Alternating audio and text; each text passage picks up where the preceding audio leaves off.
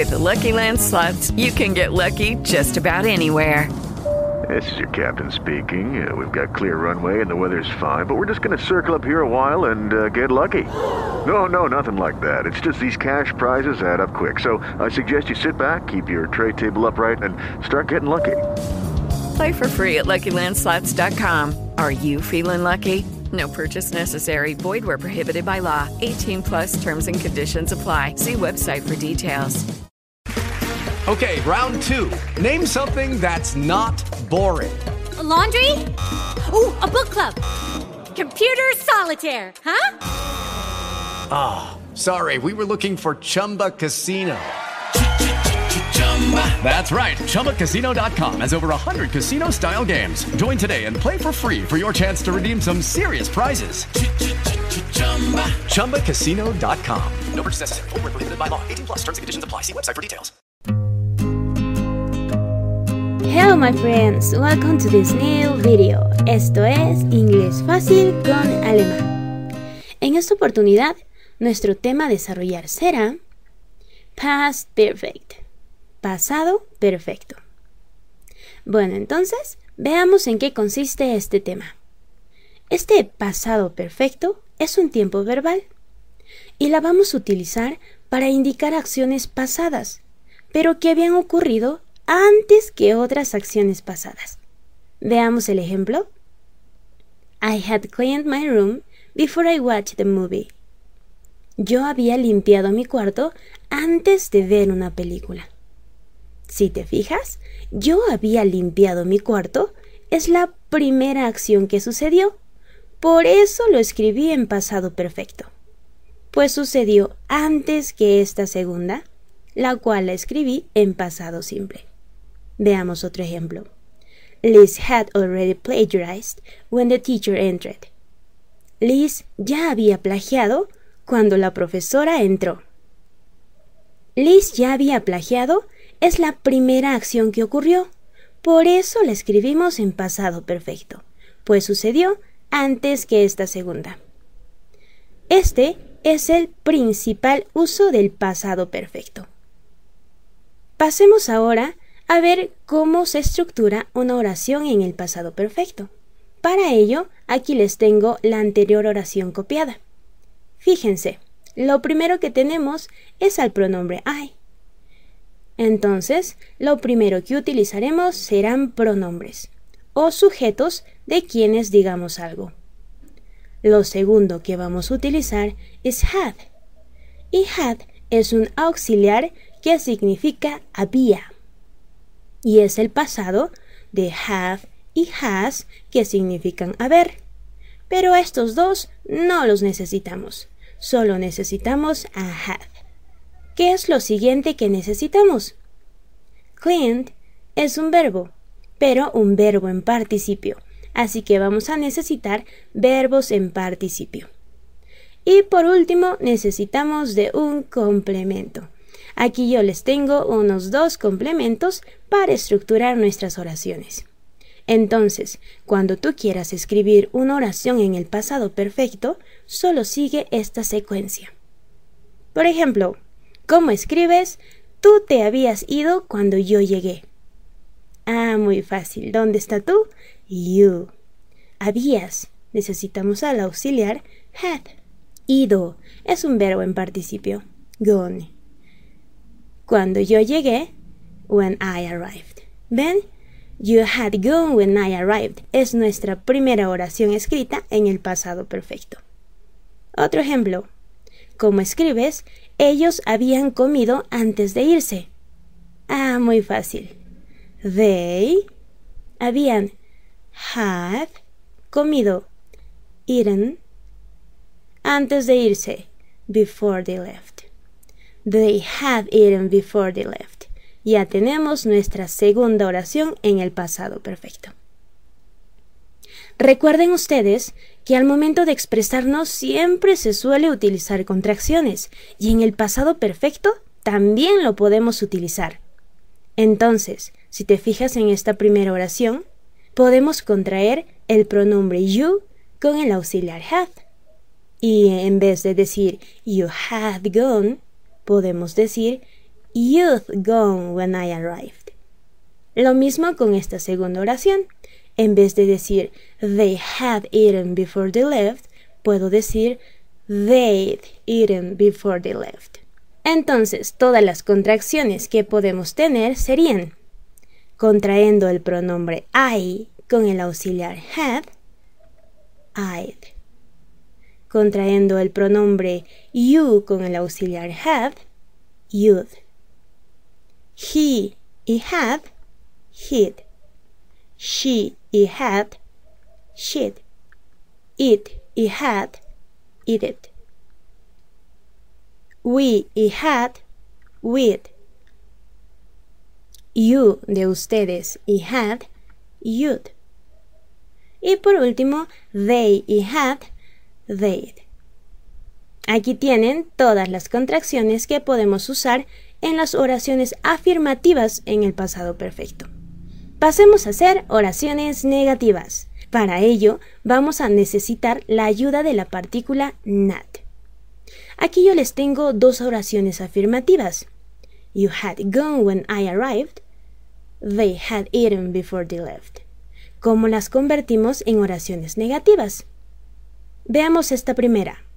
Lo primero que haremos es ubicar el lugar entre el auxiliar had y el verbo en participio, justo donde nos indica la flecha. Entonces, ¿cómo quedaría? De este modo. You had not gone when I arrived. No te habías ido cuando yo llegué. ¿Ven? Ya tenemos nuestra primera oración negativa. Veamos en la siguiente. ¿Qué hacemos para convertirla en negación? Lo mismo, agrego la partícula not entre el auxiliar had y el verbo en participio. ¿Cómo quedaría? They had not eaten before they left. Ellos no se habían bañado antes de irse.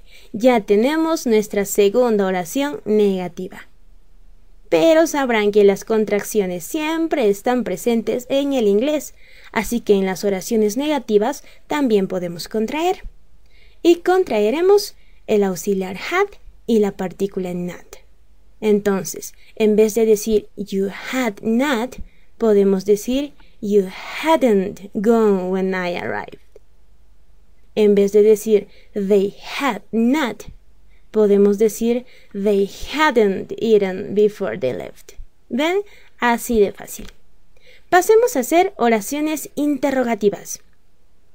Para ello necesitamos de dos oraciones afirmativas. Aquí les tengo las dos anteriores. ¿Cómo las convierto a oraciones interrogativas? Pues muy fácil. Lo único que vamos a hacer es ubicar el auxiliar had y llevarlo al inicio de la oración. ¿Cómo quedaría? De este modo. Had you gone when I arrived? Le agregamos su signo de interrogación al final y listo, ya tenemos la oración interrogativa. Veamos la siguiente oración. ¿Cómo la convertimos a oración interrogativa? Pues de igual modo, ubicamos el auxiliar had y lo llevamos al inicio de la oración. ¿Cómo resultaría? Have they eaten before they left? Le agregamos su signo de interrogación y listo. Ya tenemos nuestra segunda oración interrogativa. Pero sabrán que por ser interrogaciones necesitan que las respondamos. Las respuestas cortas de estas dos oraciones interrogativas son muy fáciles. Veamos qué nos pregunta esta primera oración. ¿Te habías ido cuando yo llegué? Had you gone when I arrived? Pues le puedo responder, sí, yo lo había hecho. Yes, I had. O no, no lo había hecho. No, I hadn't. Veamos esta otra. ¿Qué me pregunta? ¿Ellos habían comido antes de irse? Have they eaten before they left? Pues le puedo responder sí, ellos lo habían hecho. Yes, they had. O no, ellos no lo habían hecho. No, they hadn't. Y así de fácil son las respuestas cortas en el pasado perfecto. Veamos los usos del pasado perfecto. Este primer uso ya la conocen, porque es el principal uso del pasado perfecto. la utilizamos para indicar acciones pasadas, pero que habían ocurrido antes que otras acciones pasadas. Por ejemplo, Carlos had played soccer before he came to school. Carlos había jugado fútbol antes de que viniera al colegio. Como ven, Carlos había jugado fútbol es la primera acción que sucedió, por eso le escribimos en pasado perfecto, pues sucedió antes que esta segunda oración, la cual la escribimos en pasado simple. Veamos el segundo caso del pasado perfecto.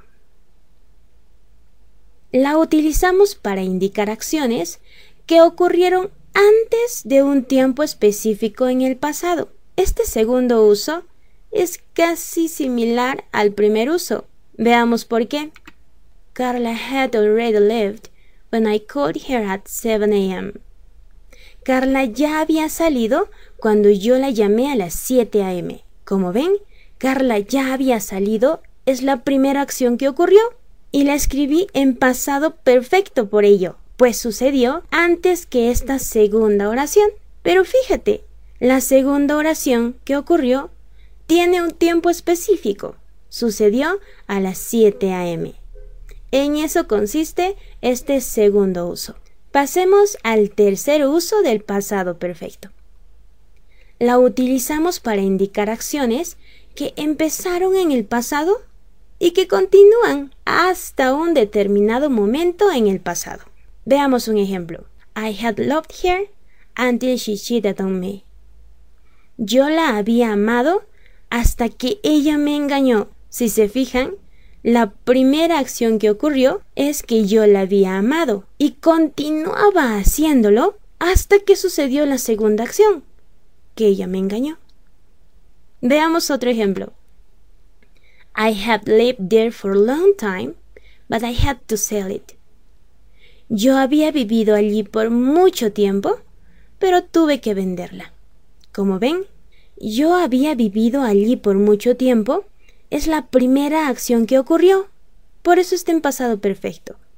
Y la continuaba haciendo, continuaba viviendo allí por mucho tiempo hasta que sucedió esta segunda acción, que tuve que venderla. En eso consiste el tercer uso del pasado perfecto. Pero ojo con este tercer uso.